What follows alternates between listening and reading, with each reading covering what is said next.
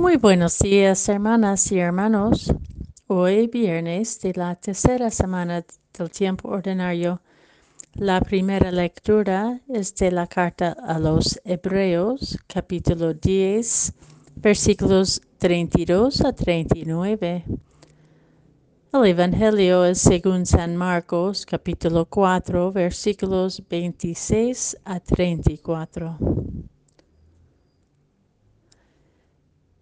En aquel tiempo Jesús dijo a la multitud, el reino de Dios se parece a lo que sucede cuando una persona siembra la semilla en la tierra, que pasan las noches y los días, y sin que él o ella sepa cómo, la semilla germina y crece, y la tierra por sí solo va produciendo fruto. Primero los tallos, luego las espigas y después los granos en las espigas. Y cuando ya están maduros los granos, la persona echa mano a la hoz, pues ha llegado el tiempo de la cosecha. Les dijo también, ¿con qué compararemos el reino de Dios? ¿Con qué parábola lo podremos representar? Es como una semilla de mostaza que cuando se siembra es la más pequeña de las semillas, pero una vez sembrada crece y se convierte en el mayor de los arbustos y echa ramas tan grandes que los pájaros pueden anidar a su sombra. Y con otros muchos parábolas semejantes les estuvo exponiendo su mensaje de acuerdo con lo que ellos podían entender y no les hablaba sino en parábolas, pero a sus discípulos les explicaba todo en privado.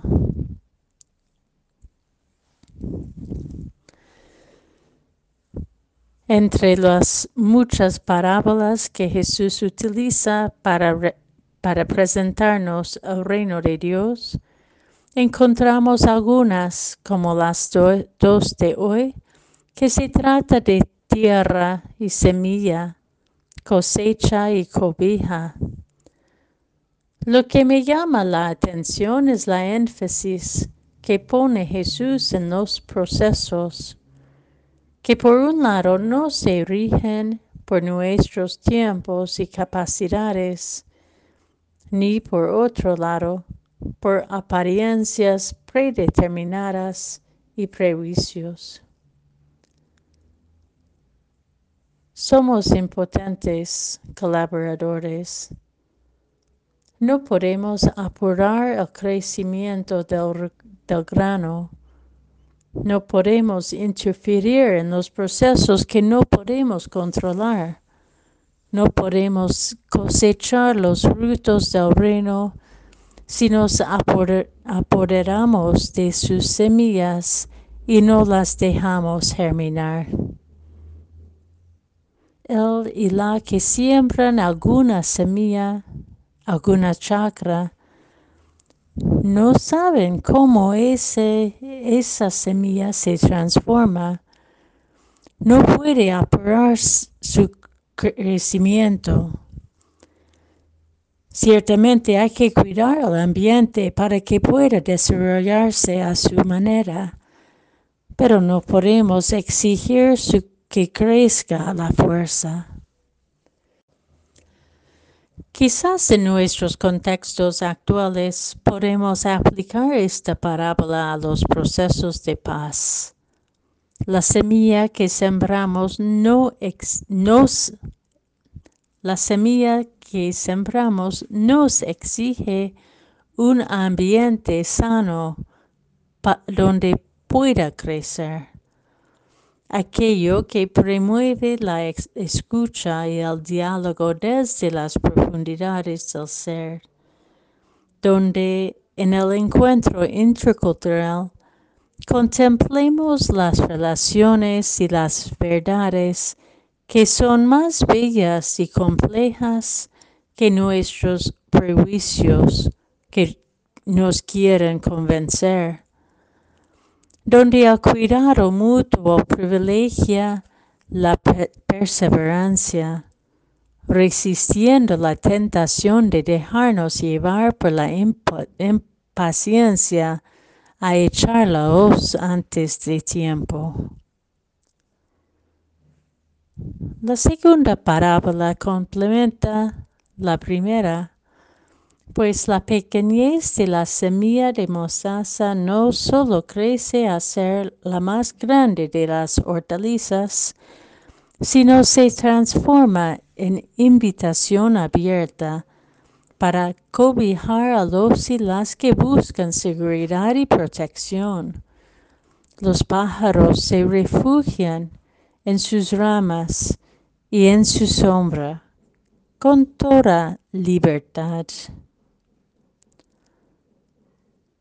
¿Cómo podemos colaborar con el reino de Dios sembrado en nuestro corazón y en medio de nuestra comunidad, nuestra sociedad?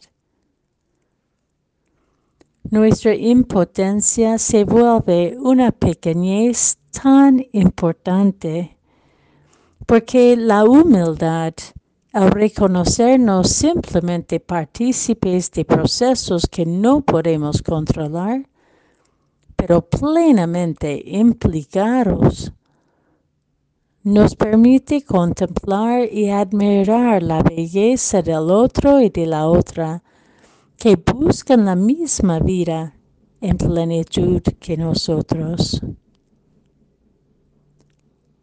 ¿No será esto la iluminación del bautizo de lo que habla la primera lectura, que nos permite sufrir para el bien común y solidarizarnos con los sufrimientos de otros y otras que son atropellados, encarcelados, maltratados? Pues, desde las profundidades de la tierra donde echamos raíces, la novedad de Dios germina en nosotros y en nosotras, la esperanza y la confianza en la promesa de Dios para todos y todas.